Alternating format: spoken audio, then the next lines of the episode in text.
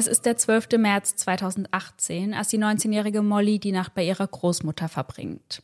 Doch sobald die Lichter im Haus ausgehen, beginnt das Telefon ununterbrochen zu klingeln.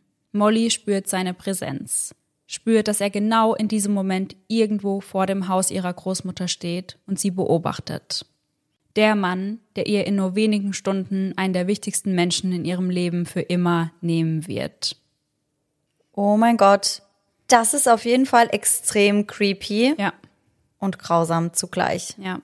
Und somit Hello an jeden True Crime Junkie, der heute wieder bei Eyes in the Dark eingeschaltet hat. Sarah und ich erzählen uns hier jeden Sonntag einen wahren Kriminalfall aus aller Welt und wechseln uns dabei immer ab. Und deswegen bin ich heute wieder dran, euch den Fall zu erzählen. Und ich muss sagen, der Fall heute, der hat mich wirklich in der Recherche total mitgenommen. Ich glaub dir das auf jeden Fall, aber ich habe das Gefühl, wir sagen das sehr, sehr oft in letzter Ja. Zeit. aber klar, sind ja auch einzeln gesehen alles ganz, ganz schlimme Schicksale. Ja. Und so abgestumpft, dass uns das mittlerweile nicht mehr mitnimmt, sind wir halt dann doch noch nicht. Ja, zum Glück. Bei unserer Recherche konzentrieren wir uns hauptsächlich auf Internetquellen. Das heißt, wir lesen verschiedene Artikel, schauen uns Videos der Prozesse an oder Überwachungsvideos und im besten Fall besorgen wir uns ein dazugehöriges Buch. Falls vorhanden. Oh, ich habe schon kurz gedacht, du lässt es wieder weg. Ja, ich habe es an einem Blick gesehen. ich habe extra eine Wo ist kleine? Pause eingebaut. Ja. Und wahrscheinlich hat sich das auch der ein oder andere Hörer oder die ein oder andere Hörerin eben gedacht. Ja, garantiert. Und wie ihr merkt, ist die Folge ja heute wieder pünktlich online. Diese Woche kam sie ja erst Montag raus. Und das hatte damit zu tun, dass wir beide ja geschäftlich in Berlin waren die Woche davor. Und wir können euch ja noch nicht verraten, um was es geht. Aber wir haben sehr, sehr, sehr, sehr viel gesprochen in dieser Woche. Und wir waren wirklich fix und fertig und kamen dann samstags zurück, mussten Sonntag noch die neue Folge aufnehmen und die dann natürlich noch schneiden. Und deswegen hat das alles etwas länger gedauert als üblich.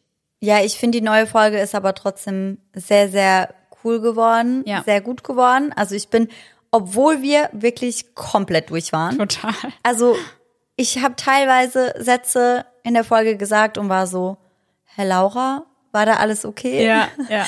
Weil ich gar nicht mehr klar kam. Ja, Aber dafür finde ich, ist die Folge echt gut geworden. Ja. Und auch vielen Dank an euch, dass ihr da so nachsichtig seid. Ja. Weil ganz viele haben uns dann auch geschrieben, Leute, macht euch keinen Stress. Ja. Ist in Ordnung.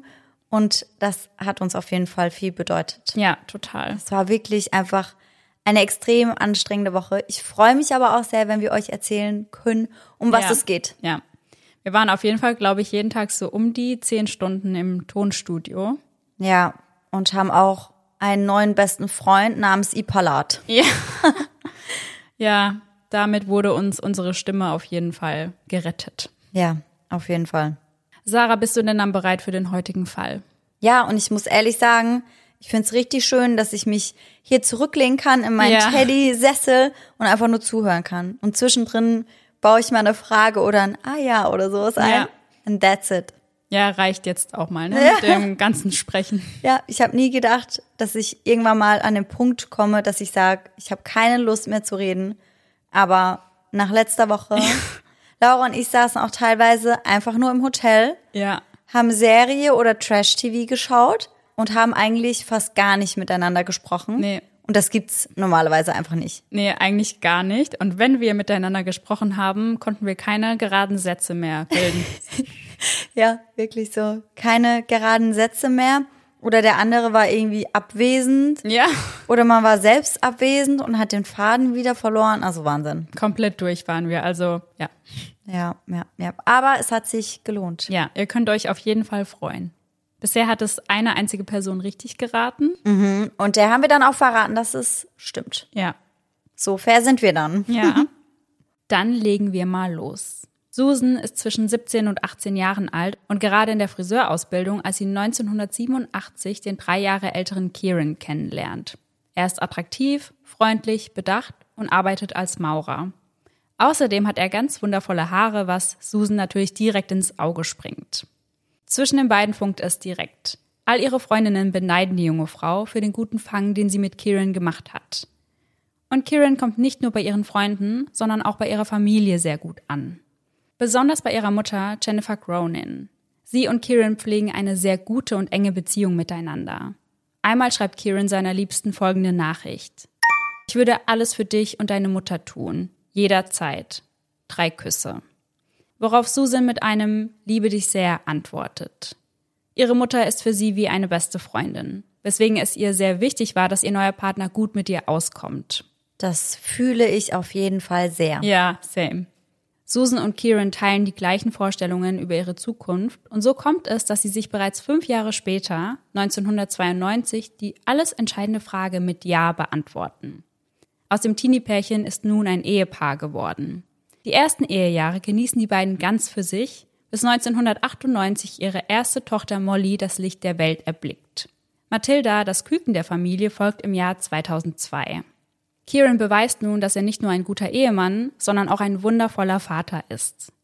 Dutzende Homevideos der Familie zeigen sie bei der Ostereiersuche, beim Bowlen, beim Schwimmen und sogar in der Achterbahn im Freizeitpark. Auf allen Videos ist deutlich zu erkennen, dass Kieran es immer schafft, seine beiden Mädchen zum Lachen zu bringen. Alles zwischen ihnen ist liebevoll und herzlich. Zweimal die Woche sind Molly und Mathilda zu Besuch bei ihren Großeltern mütterlicherseits. Jennifer liebt es, Zeit mit ihren Enkeltöchtern zu verbringen und ihnen beim Wachsen zuzuschauen. Mathilda beschreibt ihre Omi später mit folgenden Worten. Sie war immer die glamouröste Frau im ganzen Raum. Außerdem ist sie stets eine sehr gut gelaunte, positive Frau, die voll und ganz in der Rolle der Omi aufgeht. Eine Familie, wie man sie sich nur wünschen kann. Doch was nach außen nicht zu erkennen ist, ist, dass die Ehe zwischen Susan und Kieran schon längst vor dem Abgrund steht. Wie lang sind die beiden da schon verheiratet? Seit mehr als zehn Jahren. Also auch schon ein ganz schönes Weilchen. Ja. Mhm. Neben der perfekten Vaterfigur ist Kieran in vielen Situationen sehr wettbewerbsorientiert. Susan beschreibt ihn später als wahren Kontrollfreak. Alles musste immer perfekt sein und genauso, wie er sich das vorgestellt hat. Mhm. Noch dazu kann er immer weniger gut mit Stress umgehen und weiß sich nicht wirklich auszudrücken. Bereits mit der Geburt seiner jüngsten Tochter beginnt er mit dem Trinken und sobald er trinkt, wird er zu einem anderen Menschen. Doch Susan möchte die Ehe nicht aufgeben, möchte für den Mann da sein, den sie über alles liebt. 2009 findet sie in seiner Jeanstasche eine Tüte voll mit weißem Pulver, was sich schnell als Kokain herausstellt. Kierans Reaktion darauf? Jemand hat es mir im Pub gegeben, das ist keine große Sache. Außerdem bittet er seine Frau, den gemeinsamen Töchtern nicht zu erzählen, dass es sich bei dem weißen Pulver um Drogen handelt. Doch anders als Kieran das Ganze versucht hinzustellen, ist das sehr wohl eine große Sache. Denn der zweifache Vater ist schon längst im Strudel der Drogensucht gefangen. Durch den Konsum wird er paranoid, hat ständig Angst und wird gewalttätig gegenüber seiner Frau. Es beginnt damit, dass er Susan gegen die Wand schubst, die Mädchen anschreit und Möbel zertrümmert. Hm. Und nach jedem Ausraster folgt ein, es tut mir so leid, ich werde mir Hilfe holen. Doch genau das möchte Susan tun, ihrem Mann helfen. Ihm wieder helfen, der Mann zu werden, in den sie sich vor all den Jahren verliebt hat. Und es scheint zu fruchten. Kieran beginnt sowohl zur Therapie als auch zur Drogenberatung zu gehen. Auch Jennifer und ihr Ehemann, also Susans Eltern, unterstützen ihren Schwiegersohn. Für die nächsten Jahre übernehmen sie die Kosten für private Therapiestunden. Eine Weile schafft es Kieran, clean zu bleiben. Doch irgendwann wird er rückfällig und die Gewalt gegen Susan steigert sich immer weiter. Und in der Zeit, in der er clean war und in Therapie, da ist er gar nicht gewalttätig geworden, weißt du das? Zumindest hat man dazu nichts lesen können. Also kann ich mir vorstellen, dass es zu der Zeit wieder besser gelaufen ist zwischen den ja, beiden. Ja, okay. Als die beiden an einem Abend allein zu Hause sind, kommt es zum Streit. Kieran wird wütend, greift nach einem Küchenmesser und hält es Susan an den Hals. Ein anderes Mal setzt er sich auf ihre Brust und drückt ihr die Kehle zu. Immer wieder entschuldigt er sich. Doch genauso kommt es immer wieder zu Situationen, in denen Kieran die Beherrschung verliert und sich absolut nicht mehr unter Kontrolle hat. Und in welchen Situationen passiert das dann? Sind das dann kleine Streitereien, also Kleinigkeiten oder? Also das ist auch in Situationen, wo er selbst Stress hat und ja. damit nicht weiß umzugehen und dann lässt er das so raus. Hm, okay, also dass eigentlich gar kein Streit zwischen den beiden vorangegangen ist, sondern er einfach nur schlechte Laune hat. Ja. Und dann ist seine Frau die Leidtragende. Genau, ja. Susan sagt dazu, ich schämte mich dafür, nichts dagegen zu tun. Ich schämte mich, dass es mir passierte. Ich habe nie mit jemandem darüber gesprochen. Ich habe es auch nie meiner Mutter erzählt. Ich habe es einfach akzeptiert. Das Ehepaar teilt sich eine Kreditkarte, die jedoch nur für größere Ausgaben genutzt wird, also wenn sich die Familie beispielsweise einen neuen Fernseher kauft. Verstehe. Irgendwann bemerkt Susan jedoch, dass mit dieser Karte insgesamt 3000 Pfund abgegangen sind und das waren alles Barauszahlungen. Mhm. Als sie ihren Mann auf das fehlende Geld anspricht, stürmt dieser wutentbrannt aus dem gemeinsamen Haus. Also so viel zu dem Thema, wann er denn ausrastet und wann er wütend wird. Vor allem ist das ja ihr gemeinsames Geld. Ja. Die Zweifachmama macht im September 2016 eine harte Zeit durch, als ihr Vater verstirbt. Kurz nach dem Tod bekommt sie mit, dass Kieran wieder mal Kokain konsumiert. Das Maß ist voll. Susan kann und will nicht mehr. Als sie ihn bittet, auszuziehen, wehrt er sich nicht. Und so kommt es nach 24 Jahren Ehe zur Trennung. Jennifer spricht ihrer Tochter gut zu. Du hast alles getan, was du konntest. Wir alle haben das. Und obwohl es am Anfang nicht ganz leicht ist, fühlt es sich für Susan so an, als habe man ihr eine gewaltige Last von den Schultern genommen. Und auch für Molly und Mathilda ist die Trennung ihrer Eltern eine Erleichterung. Immer wieder mussten die beiden den lautstarken Streit mit anhören und sie wussten schon lange, dass hier einiges nicht mehr richtig läuft. Kieran zieht zu seinen Eltern und sieht seine Töchter mindestens einmal pro Woche. Nach der Trennung scheint auch er sein Leben wieder in den Griff zu bekommen und es scheint so, als sei diese Entscheidung, also die Trennung, wirklich für alle Beteiligten das Beste gewesen. Im Dezember 2017 beginnt Susan einen Mann namens Mike zu daten. Die beiden hatten sich online kennengelernt und obwohl Susan nun bereit für einen neuen Mann in ihrem Leben ist, gehen die frisch Verliebten es langsam an. Am 10. Januar 2018 trifft sich Susan mit ihrem noch Ehemann bei McDonald's, um mit ihm über die Scheidung zu sprechen. Das heißt, die beiden sind bisher nur getrennt. Mhm. Und Susan ist auch sehr nervös vor diesem Treffen, weil die Scheidung war noch kein Thema. Das heißt, an diesem Tag möchte sie ihn um die Scheidung bitten. Ah, okay, verstehe. Das ist halt auf jeden Fall kein angenehmes Treffen. Genau, und sie kann absolut nicht einschätzen, wie er darauf reagieren wird. Kann ich mir vorstellen, weil wenn er zuvor schon wegen Kleinigkeiten an die Decke gegangen ja. ist, dann ist das halt nochmal eine ganz andere Hausnummer. Und das, und das war sicher auch mit der Grund dafür, warum sie sich irgendwo treffen, wo noch ja. andere Leute sind. Das war auch mein allererster Gedanke, dass sie sich aus diesem Grund irgendwo in der Öffentlichkeit ja. mit ihm treffen wollte. Ja. Hätte ich genau so gemacht. Mhm.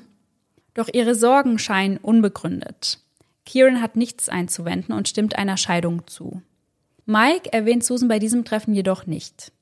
Dennoch erhält sie einige Stunden später folgende Nachricht.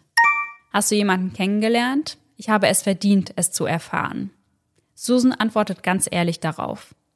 Ja, das habe ich. Und die Mädchen freuen sich für mich. Aber du wirst immer ihr Dad sein. Das wird sich niemals ändern. Sie hofft, dass das Thema damit abgehakt ist, doch dem ist nicht so. Nur einen Tag später erhält sie von Kieran folgende Zeilen. Es interessiert mich nicht, was du machst. Es ist dein Leben. Wer bin ich schon, um darin zu bleiben? Gib mir 60.000 Pfund, dann werde ich aus deinem Leben verschwinden. Auf die Fragen, was denn mit seiner Rolle als Vater sei, ob er Unterhalt zahlen würde und ob er seine Töchter weiterhin sehen möchte, folgt eine Nachricht, die schon einen ganz anderen Ton an den Tag legt. Hm. Was für eine Zahlung, für eine Schlampe, die in meinem Haus schläft? Ich habe nichts, du verdammt nochmal alles. Sorry, aber ich würde dich eher töten. Vor allem muss man ja mal dazu sagen, dass er nicht für seine Ex-Frau zahlen würde, sondern für seine zwei Kinder. Ja, eben. Kieran scheint den Gedanken, dass Susan mit einem anderen Mann glücklich ist, nicht zu ertragen. Es folgen immer weitere bedrohliche Nachrichten seinerseits. Ich würde dich lieber tot sehen, als an der Seite eines anderen. Susan versucht die Nachrichten weitestgehend zu ignorieren. Aber nur Nachrichten verschicken reicht Kieran nicht aus. Susan ist an diesem Abend allein zu Hause, als sie ihren Ex-Partner in ihrer Einfahrt vorfahren sieht. Plötzlich stürzt er sich auf die Eingangstür, bewaffnet mit Hammer und Bohrer. Und genau damit versucht er sich jetzt Zugang zum Haus zu verschaffen. Susan hat verständlicherweise Panik und schreit, geh weg, tu das nicht. Seine Antwort darauf, ich werde dich verflucht nochmal töten. Es folgt ein Anruf bei Nein, Nein, Nein. Das heißt, ihr merkt, wir sind nicht in den USA, sondern in England. Die Dame aus der Notrufzentrale sagt Susan, sie solle sich im Badezimmer einschließen und dort warten, bis die Polizei vor Ort eintrifft. Genau in diesem Moment hört Susan, wie Kieran draußen die Blumentöpfe zerstört. Doch sie kann sich nicht im Badezimmer einschließen und auch in sonst keinem Zimmer, denn keines der Zimmer hat ein Schloss an der Tür. Dann wird sie gefragt, ob sich Kinder auf dem Grundstück befinden. Doch das kann Susan mit Nein beantworten. Es sei nur sie und ihr Hund daheim. Während sie das sagt, weint sie vor lauter Panik. Sie sagt, dass sie Angst hat, dass er Fenster und Türen zerstören wird, um ins Haus zu gelangen. An diesem Abend wird Kieran dann endlich wegen Sachbeschädigung, Besitz einer Waffe und Morddrohungen festgenommen. Doch noch in der gleichen Nacht wird er gegen Kaution freigelassen, jedoch unter der Bedingung, dass er Susan nicht mehr kontaktieren darf und sich nicht einmal mehr in der Straße bewegen darf, in der sie lebt. Zwölf Stunden nachdem er wieder auf freiem Fuß ist, ruft er selbst das erste Mal den Notruf.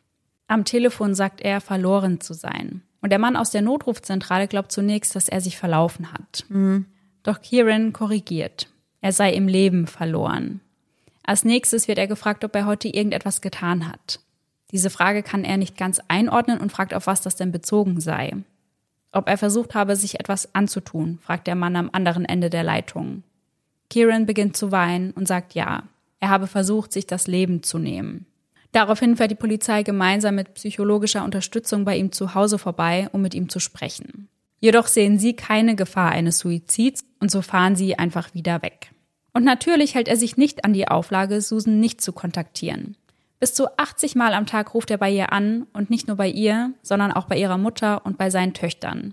Immer wieder spielt er irgendwelche Spielchen. Eine Nachricht an Mathilda lautet NP50EDU.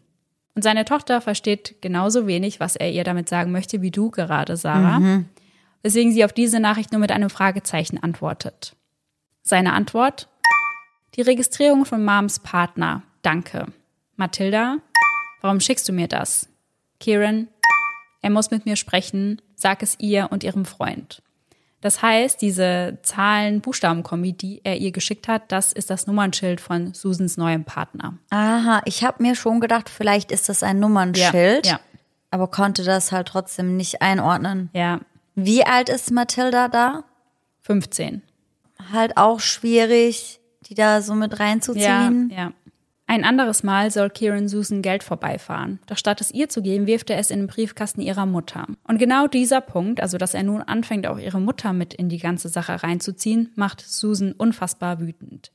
Denn ihm ist durchaus bewusst, dass die 71-Jährige unter Angstzuständen leidet, seit ihr Mann nicht mehr an ihrer Seite ist. Oh nein. Doch die Dutzenden Anrufe von Susan bei der Polizei werden teilweise gar nicht miteinander verknüpft. Das heißt, sie werden von unterschiedlichen Beamten aufgenommen und zum Teil nicht zusammengesetzt, mhm. sodass sich eben kein einheitliches Bild der Situation bildet. Aber er hat doch ein Umgangsverbot oder Kontaktverbot bekommen. Ja.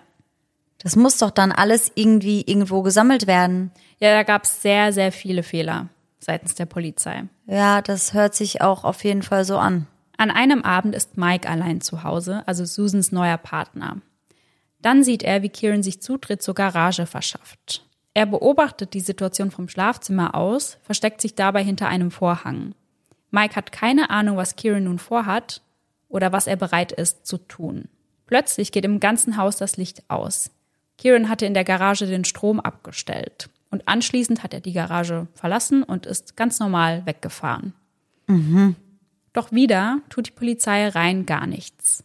Es scheitert bereits an einfachen Formalitäten. Hätten die Beamten zum Beispiel ein Formular ausgefüllt, dass auch Kinder in diesem Fall betroffen sind und mit im Haus leben, wäre der Fall priorisiert worden, aber das ist nicht geschehen. Selbst bei der Übergabe zwischen den einzelnen Beamten kommt es immer wieder zu Fehlern. Die Vorfälle werden nicht richtig aufgezeichnet, was dazu führt, dass Kieran kein weiteres Mal festgenommen wird. Und Susan spricht das auch genauso bei der Polizei an. Als sich Kieran nicht an seine Auflagen hält, meldet sie sich noch einige weitere Male bei der Polizei. Und dabei sagt sie ganz deutlich, dass sie sich Sorgen mache, weil die ganze Sache seitens der Polizei sehr locker gehandhabt wird. Mhm. Außerdem betont sie, dass sie Angst vor ihrem Ex-Partner hat. In dieser Zeit sind die Vorhänge in Susans Haus zu jeder Zeit zugezogen und die Türen verriegelt. Die Familie lebt in ständiger Angst. Eine weitere Nachricht an sie lautet, Du und die Mädchen, ihr habt alles. Ich hingegen werde für immer meine Erinnerungen haben. Danke für alles. Eine wahre Lady. Genieß es. Ein anderes Mal fragt Jennifer ihre Tochter, ob sie bei ihr im Garten war, da der Gartenschlauch nicht mehr dort ist, wo er hingehört. Mhm. Susan ahnt, dass es Kieran war, ihnen zeigen will, dass er jederzeit in ihrer Nähe ist. Am 25. Januar 2018 sucht Kieran im Internet nach folgenden Suchbegriffen. Mann setzt Haus in Brand, Unkrautvernichter, was tun, wenn ich diesen verschluckt habe. Mitte März hat Susan zu jeder Zeit an jedem Ort Angst, dass Kieran ihr auflauern könnte. Immer und immer wieder ruft er sie an. Am 7. März 2018 erreicht das Ganze ein neues Level.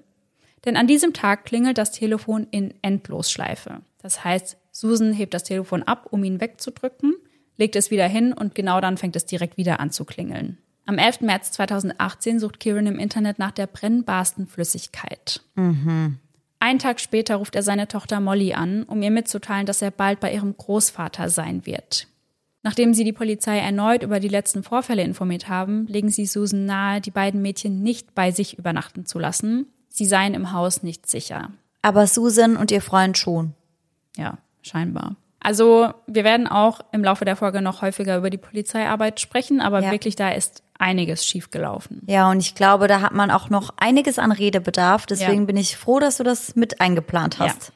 Also verbringt Molly die Nacht bei ihrer Großmutter und Mathilda bei ihrer besten Freundin. Und an dieser Stelle sind wir wieder bei der Einleitung angekommen. Denn sobald im Haus von Jennifer nun die Lichter ausgehen, beginnt das Telefon zu klingeln. Molly gibt später an, dass sie die Präsenz ihres Vaters ganz deutlich gespürt habe. Gespürt habe, dass er irgendwo draußen ist und sie beobachtet. Um 1.50 Uhr in der Nacht ruft sie daher ihre Mutter an und sagt, er hört nicht auf anzurufen. Wir glauben, er ist im Garten. Oma hat solche Angst, dass sie sich im Schlafzimmer eingesperrt hat.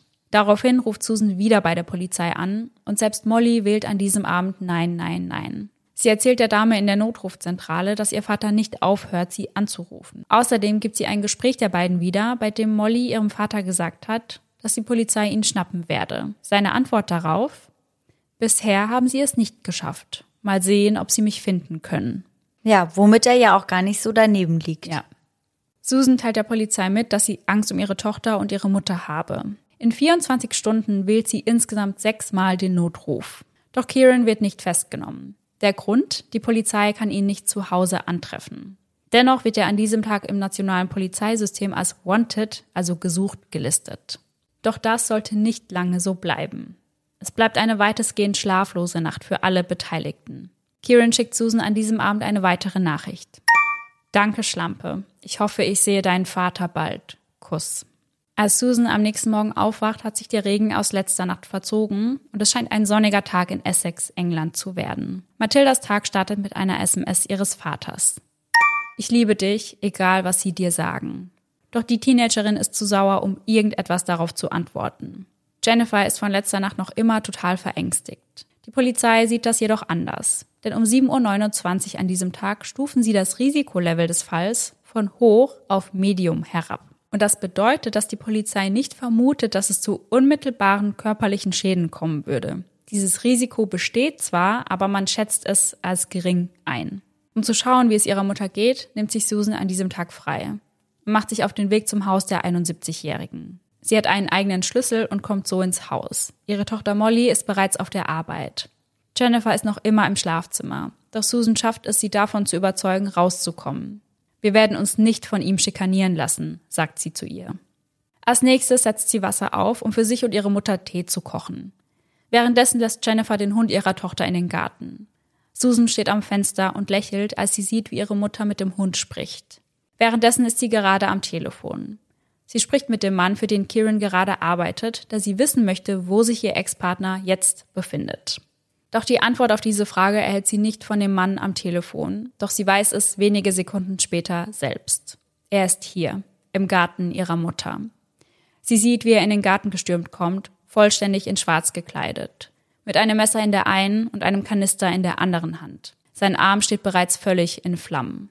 Sein Arm steht in Flammen. Ja. Und daher könnt ihr euch sicher denken, was sich in diesem Kanister befindet, nämlich Benzin. Und dieses schüttet er nun auf Jennifers Gesicht, ihren Kopf und ihren Rücken, während die 71-Jährige bereits am Boden kauert. Gott, oh Gott. Und dann zündet er die Frau bei lebendigem Leibe an. Susan glaubt, dass er gleich auch hinter ihr her sein wird. Sie rennt um ihr Leben und wählt dabei Nein, nein, nein. Bitte schnell, mein Ex-Mann ist hier. Er wird versuchen, mich zu töten. Ich weiß nicht, wo er ist. Gefolgt von Er ist im Garten mit ihr. Die Dame in der Notrufzentrale will Susan davon abhalten, zurück zum Haus zu gehen.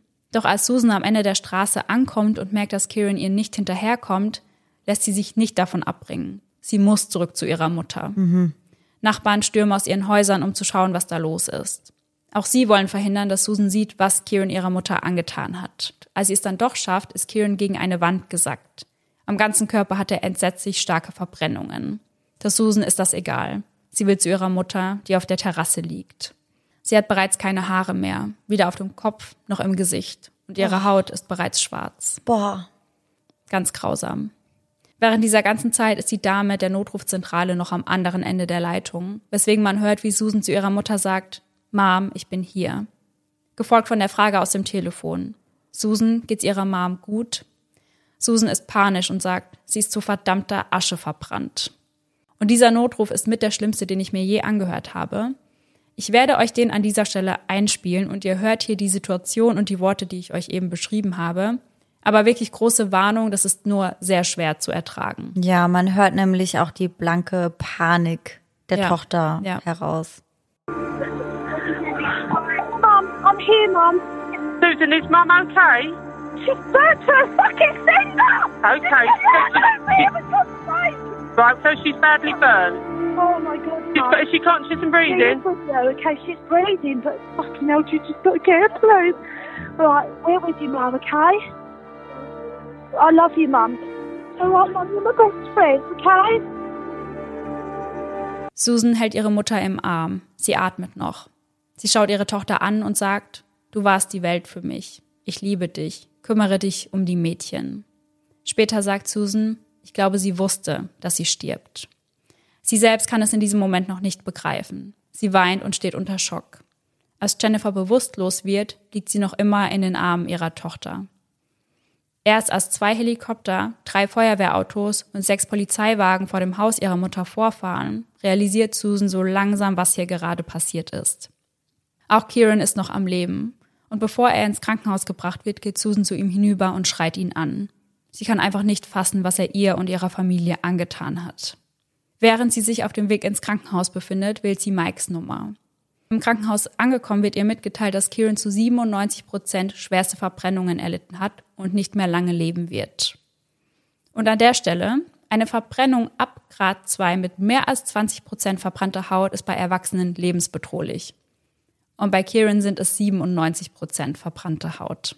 Also ich war auch überrascht, dass er überhaupt noch ins Krankenhaus gebracht werden konnte. Und noch bei Bewusstsein war. Ja zumindest mehr oder minder ansprechbar war, als er im Garten war. Genau, weil Susan hat ihn ja dann angeschrien ja. und er hat sie angeschaut und mhm. nach Luft gerungen. Boah. Sie informiert ihre Töchter. Sie sollen die Möglichkeit haben, sich von ihrem Vater zu verabschieden. Kieran ist von Kopf bis Fuß einbandagiert, nur seine Nase ist noch zu sehen. Doch er ist bei Bewusstsein. Aufgrund des Morphiums kann er jedoch nicht mehr sprechen.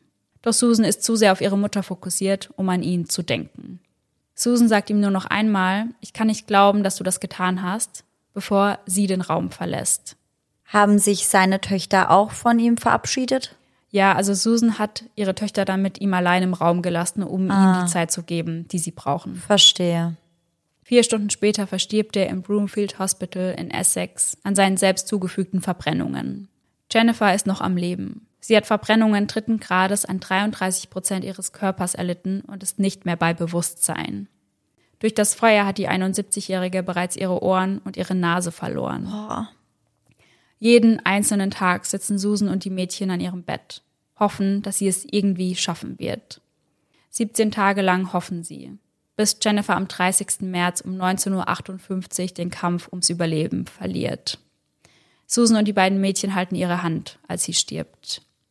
Ihre Beerdigung findet am 1. Mai statt. Das wäre ihr 72. Geburtstag gewesen. An diesem Tag versucht Susan für ihre Töchter stark zu sein. Doch an Kierans Beerdigung nehmen sie nicht teil. Alle drei nicht? Ja. Mathilda sagt später, ich habe niemals geglaubt, dass es auf diese Art und Weise enden würde. Nicht meine Omi. Ich wünsche mir einfach, dass irgendetwas in seinem Kopf Klick gemacht hätte. Und er wusste, dass er zu weit ging. Leute wussten, es gab ein Problem. Aber keiner von uns hat gedacht, dass es so weit kommen würde. Zu keinem Zeitpunkt. Susan äußert sich ebenfalls. Zu sehen, wie meine Mutter von meinem Ex-Mann lebendig verbrannt wurde und ich hilflos dabei zusehen musste, war besonders verstörend. Sie hat einen so schmerzhaften und traumatischen Tod nicht verdient. Mhm. Mama hatte noch viele Jahre vor sich, um ihren Enkelkindern viel Liebe zu schenken. Meine armen Mädchen müssen für immer damit leben. Zum Glück haben sie schöne Erinnerungen an die Person, die ihr Vater einmal war.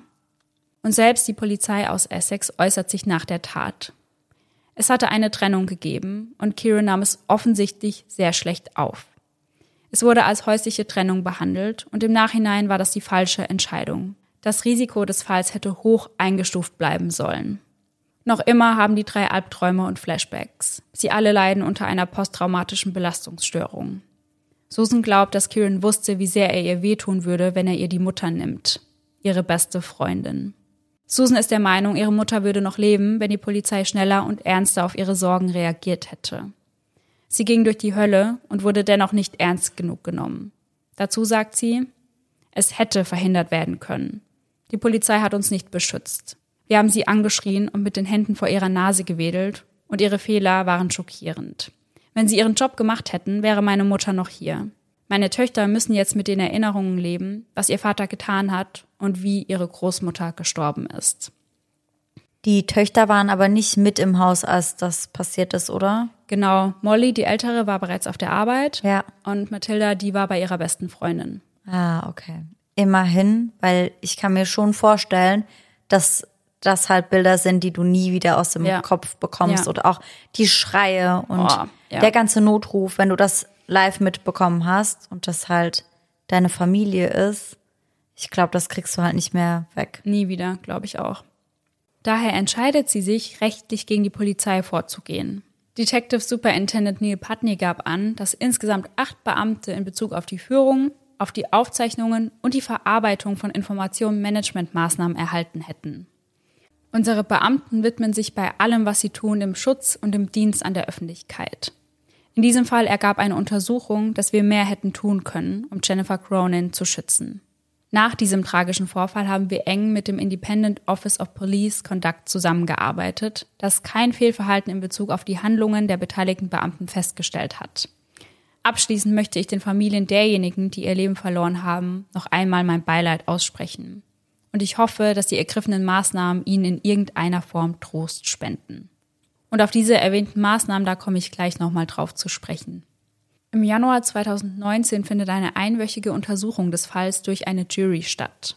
Denn es gibt ja keinen Prozess mehr, da Kieran selbst verstorben ist. Diese kommt zu dem Schluss, dass Jennifer, wie es dort heißt, unrechtmäßig getötet wurde, während Kieran durch Suizid verstarb. Dabei sei die schlechte Kommunikation der Polizei aus Essex ein entscheidender Faktor gewesen. Im März 2019 stellt das Independent Office for Police Conduct, kurz IOPC, zum einen einen Mangel an Klarheit bei Straftaten häuslicher Gewalt sowie einen Mangel an positiven Maßnahmen durch die Beamten fest. Also dass da einfach viel zu wenig passiert, wenn so etwas gemeldet wird. Erst vor kurzem sagt Detective Superintendent Stephen Jennings, seit Jennifers tragischem Tod vor fünf Jahren gehen die Verbrechen wegen häuslicher Gewalt zurück. Wir haben hunderte weitere Beamte, die sich der Sicherheit von Menschen widmen und Kriminelle fangen. Und wir haben erheblich in unsere Ausbildung und in Spezialistenteams investiert. Ich habe Susan Lynch getroffen und mich dafür entschuldigt, was 2018 passiert ist.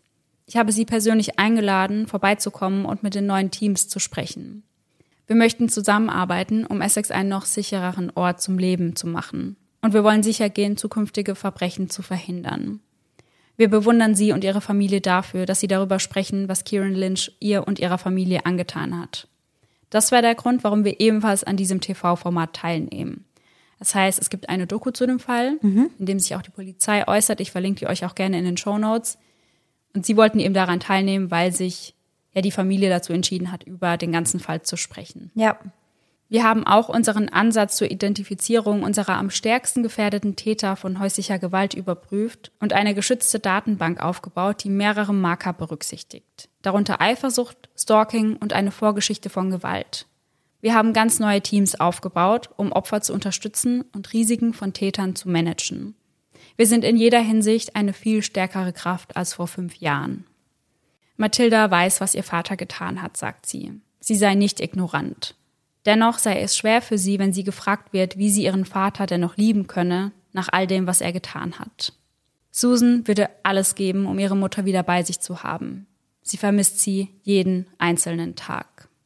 Also das kann ich mir auf jeden Fall vorstellen, dass sie ihre Mama jeden Tag vermisst. Und ich kann mir auch vorstellen, dass sie auch, wenn sich bei der Polizei glücklicherweise ja viel getan hat, dass sie trotzdem halt immer noch unfassbar wütend ist. Ja. Das wäre ich nämlich wahrscheinlich auch. Aber ich kann genauso gut die Tochter verstehen, die sagt, sie macht es dann wütend, wenn andere Leute sagen, hey, wie kannst du deinen Vater noch lieben? Ja. Aber da sind wir wieder genau an dem Punkt. Ich glaube, das kann man nur beurteilen, wenn man selbst in so einer Situation mal war. Ja. Und ich glaube halt auch, jeder geht damit total unterschiedlich um. Ja, total. Und so wie du vorhin berichtet hast, war ihr Vater ihnen ja eigentlich immer ein guter Vater. Ja. Bis zu diesem Zeitpunkt. Und natürlich ist das absolut grausam und bestialisch. Das will ich auch gar nicht kleinreden. Aber dennoch hat sie eben viele liebevolle, schöne Erinnerungen an ihren Papa. Ja. Und das kann man halt auch nicht einfach auslöschen. Ja, es ist halt für sie nicht einfach schwarz-weiß. Ja. So, sie hasst ihren Vater auf der einen Seite dafür, was er ihr angetan hat Ja. und ihrer Großmutter angetan hat. Aber auf der anderen Seite liebt sie ihn natürlich noch, weil er immer noch ihr Vater ist. Ja, weil er eben auch viel Gutes getan hat. Ja. Ich glaube, ganz ehrlich, dass dieser Mann einfach ganz, ganz unbedingt Hilfe gebraucht hätte. Ja. Ja. Und er hat sich ja sogar dafür an die Polizei gewandt Ja. und wurde nicht ernst genommen. Ja, und ich habe mir auch schon gedacht, hätten sie ihn an diesem Tag, wo er geäußert hat, dass er versucht hat, sich das Leben Mhm. zu nehmen, hätten sie ihn da, ja, in Obhut genommen, nenne ich es mal, dann Ja. wäre das halt nicht passiert. Ja, wäre er ab da beispielsweise in psychologischer Betreuung gewesen Ja. oder ähnliches. Da hätte man Schlimmeres verhindern können wahrscheinlich. Ja, total. Und Susan sagt auch, dass er wusste, dass es für sie quasi das Schlimmstmögliche ist, wenn er ihr ihre Mutter nimmt. Boah, ja. Weil ich dachte auch am Anfang, als ich recherchiert habe, dass er Susan töten wird. Aber ja, sie meinte, er wusste, dass er sie damit noch viel, viel mehr treffen wird, wenn er ihr die Mutter nimmt. Und das auch noch auf so eine brutale und grausame Art Ja. und Weise. Weil stell dir mal vor, du musst mit ansehen, wie deine Mutter lebendig angezündet Ja, wird. Das ist ja. einfach, ja, so das Schlimmste, was einem passieren kann. Ja, also ich glaube auch, bei lebendigem Leibe verbrennen ist mit einer der schlimmsten Arten zu sterben. Ja. Und da mit dabei zu sein, das muss furchtbar sein. Also ich glaube einfach, alles daran ist ganz, ganz, ganz schlimm. Das, Ja. was du siehst, das, was du hörst, das, was du riechst. Ich stelle mir das so furchtbar vor. Ja, ja. Und wenn das dann deine Mama ist, das kann man sich gar nicht vorstellen, wie Nee, schlimm das sein muss. Und auch als ich diesen Notruf gehört habe, also Mhm. da hört man das ja so raus, so wie schrecklich das gerade alles für sie ist. Und ich habe da so mitgelitten und dachte so, das kann man sich nicht vorstellen, wie schlimm sich das anfühlen muss in Ja. dem Moment, wenn man mitbekommt, wie die eigene Mutter getötet wird. Und das wirklich auf so eine schlimme Art und Weise. Mir ging das so nah. Also ja, Ja, total. Also ich muss wirklich sagen, ich war auch extrem schockiert ja, und musste echt so ein paar Mal schlucken, als du dann an dem Punkt, an dem Tag angekommen bist im Ja. Skript, weil ich da gar nicht drauf klarkam. Hm. Also ich habe auch, als ich zum ersten Mal von dem Fall gehört habe, war ich direkt so, okay, ich muss mich da einlesen und muss schauen, was da genau passiert ist. Ganz, ganz schlimm. Aber auch hier wieder, da haben wir ja auch schon ein paar Mal drüber gesprochen. Das wurde ja dann auch wieder als dramatische oder tragische Trennung Ja, hingestellt. genau. Ganz genau, ja. Und das ist einfach ein Fehler. Ja. Das ist einfach ein Fehler. Eine schlimme Trennung oder eine tragische Trennung ist etwas anderes als der Mann stalkt die Frau danach. Ja. Er bedroht sie mit dem Tod sogar. Das ist einfach nichts, was zu einer tragischen Trennung dazugehört. Ja. Das ist krankhaft. Sehe ich auch so. Und das ist gefährlich. Ja. Und das muss man eben auch so einstufen. Wenn man sich überlegt, dass sie eben monatelang regelmäßig den Notruf wählen musste und Ja. dass nicht viel passiert ist in dieser Zeit, also Teilweise sechsmal am Tag. ja, genau. Das kann doch nicht sein, dass da gar nichts passiert dann. Und einmal wurde er da ja zwar kurz festgenommen, aber ja in der gleichen Nacht wieder freigelassen. Also das hat ja auch nichts gebracht. Ja, total. Und ich dachte auch eigentlich, dass wenn man ein Kontaktverbot bekommt und sich da nicht dran hält, dass man dann auf jeden Fall eine Strafe in irgendeiner Form bekommt. Ja. Dass das erstmal eine Verwarnung ist. Ja, Aber wenn du dich dann dagegen widersetzt, ja. dass dann halt was passiert. Also an einem Abend war es wohl auch so, dass sie Kieran verhaftet hätten, Ja, aber, aber- sie hatten nicht genug Personal. Ach, Ja, ja, und einmal haben sie ihn ja nicht vor Ort zu Hause angetroffen. ganz genau, ja. Das ist halt auch sowas. Also, Und der Polizist, der bei dieser Dokumentation spricht, der sagt auch, ja, wir haben ihn nicht angetroffen und wir hätten mehr tun müssen. ja. Ja. Ja. Punkt. Und ich habe dann dran gedacht, dass Jennifer ja einen Tag vorher so große Angst hatte, dass sie sich im Schlafzimmer eingeschlossen hat.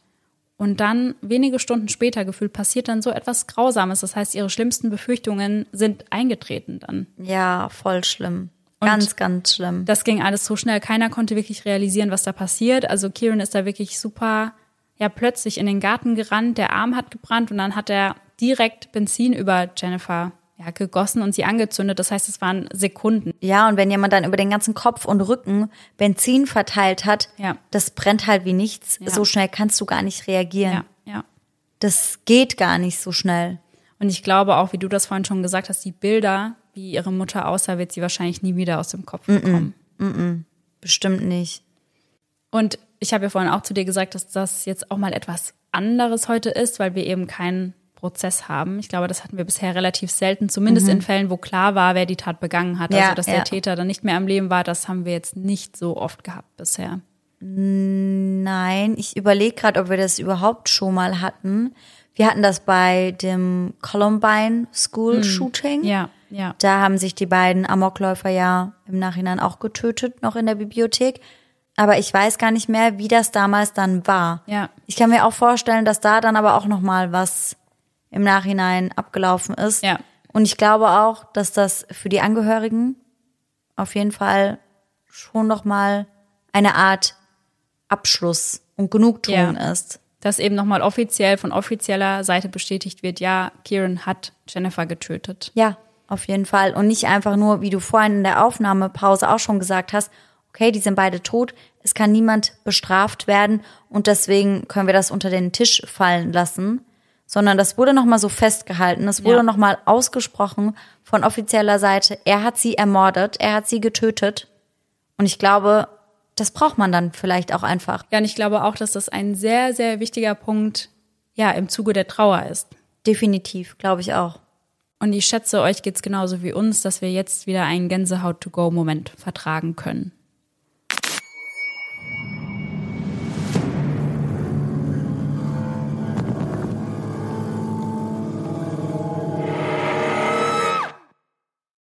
Und den heutigen Gänsehaut-to-go-Moment haben wir von der lieben Sabrina zugeschickt bekommen. Hallo ihr Lieben, ich hätte auch ein paar Gänsehaut-to-go-Momente zu berichten. Ich wohne mit meinem Freund zusammen in einer Wohnung. Der erste Vorfall ereignete sich, als ich auf der Couch saß und Fernsehen schaute. Wir haben für unseren Hund einen Gummikauknochen.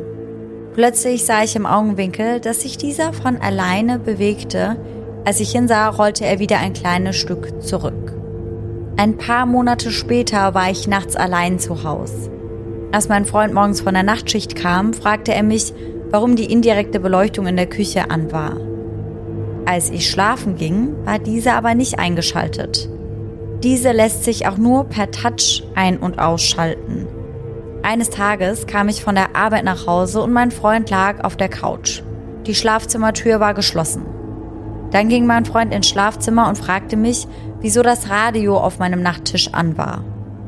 Ich wusste bis dato nicht mal, dass mein Wecker diese Funktion überhaupt hat. Es passierte danach auch nie wieder. Ich würde mich freuen, wenn euch meine Erlebnisse auch etwas schockieren und ihr diese in eurem Podcast erzählen würdet. Also, finde ich auf jeden Fall unheimlich. Ja.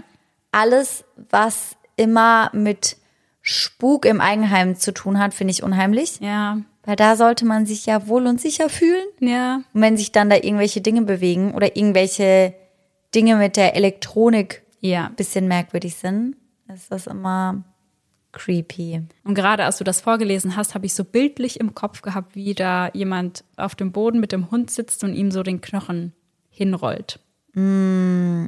Ich muss sagen, ich musste direkt an einen Film denken, den ich gestern erst geschaut habe. Oh. Okay. Also wir nehmen jetzt heute an einem Dienstag auf. Ja. Mhm. Das heißt, ich habe den Film am Montag geschaut. Den gibt's auf Netflix. Lass mich überlegen, wie er heißt. Ich weiß aber auf jeden Fall, dass es da um ein Ehepaar geht. Die haben ein bisschen Eheprobleme gehabt und wollen jetzt einen neuen Start haben und ziehen in ein Haus, in dem ein erweiterter Suizid stattgefunden hat. Aha, schlechte Idee. Ja, also ihr Mann ist Tatortreiniger. Das heißt, er hat das Haus auch gereinigt. Ah, okay. Und das war halt aufgrund dessen, was dort geschehen ist, deutlich günstiger. Und sonst hätten die beiden sich das auch nicht leisten können. Und da fangen dann auch komische Dinge an zu passieren. Ich erzähle euch eine Szene, ohne zu sehr zu spoilern. Gern. Die haben nämlich auch einen Hund und der spielt mit seinem Tennisball. Und der Hund geht immer wieder zu seinem Frauchen und möchte, dass sie den Ball wirft und irgendwann mal rollt dieser dann unters Bett. Oh nein. Und sie will dann da drankommen, kommt sie aber nicht, weil das halt wirklich direkt in der Mitte ist. Und dann geht sie nochmal zurück zu so einem kleinen Kämmerchen, holt einen Besen raus, mit dem sie dann den Ball eben rausfischen kann. Ja. Und als sie zurückkommt in das Schlafzimmer, das ist wirklich nicht mal eine halbe Minute später, liegt der Tennisball auf einmal auf ihrem Bett. Und nicht mehr darunter. Und so geht das so langsam los und steigert sich auf jeden Fall. Ich war also gestern eine Stunde 50, glaube ich, komplett angespannt die ganze oh, Zeit. ich, ja. Ist auf jeden Fall ein unheimlicher Film mit einigen Wendungen, muss ich sagen. Hast du dich denn mittlerweile erinnert, wie der Film heißt? Nicht erinnert, aber ich habe nachgeschaut. der Film heißt Aftermath und ist von 2021.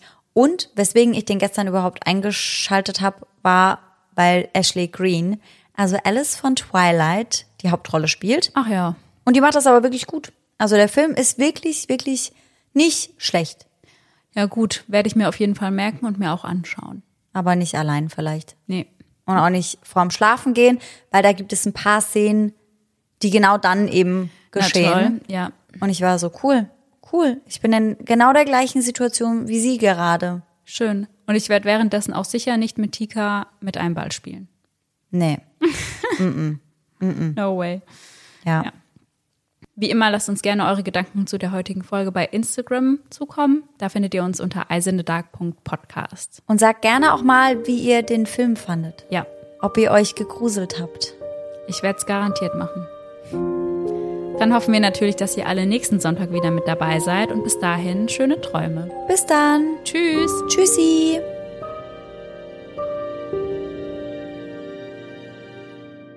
Und damit versucht er sich eben Zugang zum Haus zu verschaffen. Sag ich mal. Ja, das- Hier auch jemand. Zugang mit Hammer und Bohrer. So hat sich's angehört. ist wirklich so. Es folgt ein Anruf bei 99999, kann ich sagen, oder sage ich 999? Nein, nein, nein. Ja? Ja, würde ich schon sagen. Ja. Doch Kieran kor korrigiert. Kieran korrigiert. Er hat sich gar nicht verlaufen. Äh, excuse me? Psychologischer Unterstützung ohne Probleme. War gut, oder? Bam. We're Langsam getting weiß ich, wie there. man es ausspricht. Ist so. So nach drei Jahren Podcast. We Jetzt, got this. yes. Übung macht den Meister. Jedoch sehe sie keine. Jetzt habe ich ja schon angefangen zu sprechen, obwohl du noch gesprochen hast. Ja, hat mich auch gewundert, aber ich dachte, mach halt. Also. Wenn wir jetzt auf TikTok wären, dann wird irgendjemand schreiben, ey, ist mein Geburtstag. Ja. Was ist hier heute los? Flugshow oder was? Das sagst du jedes Mal. ich wohne halt direkt am Flughafen.